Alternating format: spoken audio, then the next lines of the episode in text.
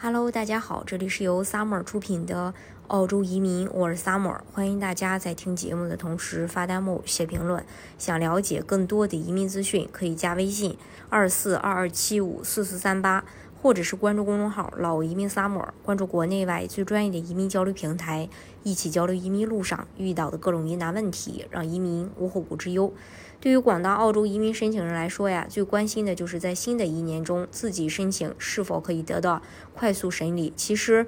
澳洲签证审理的优先顺序，呃呃，在澳洲移民部长一百号指令文件中已经明确体现。根据新的部长级文件指示，现在将按以下优先顺序决定新的技术签证申请的审理。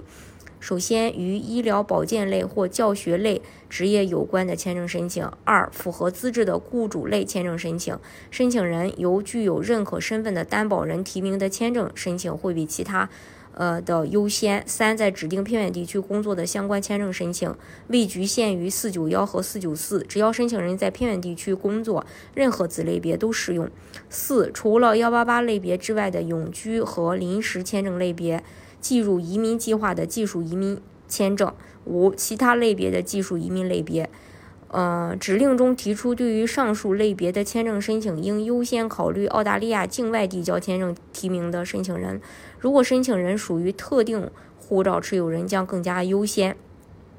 以下澳洲签证适用于本指令的新标准，具体包括十五个签证类别。像幺二四杰出人才、幺八六雇主担保提名、幺八七偏远地区的雇主提名计划、幺八八商业创新和投资签证、幺八九独立技术移民、幺九零州担保技术移民、幺九幺永永久居留技术区域、四五七临时工作、四八二临时技能短缺、四八九技术类偏远地区、四九幺偏远地区技术工作、四九四雇主资助的地区、八五八全球人才、八八七技术类偏远地区。八八八商业创新和投资，本财年技术移民明显优呃处于澳洲签证审理的优势地位，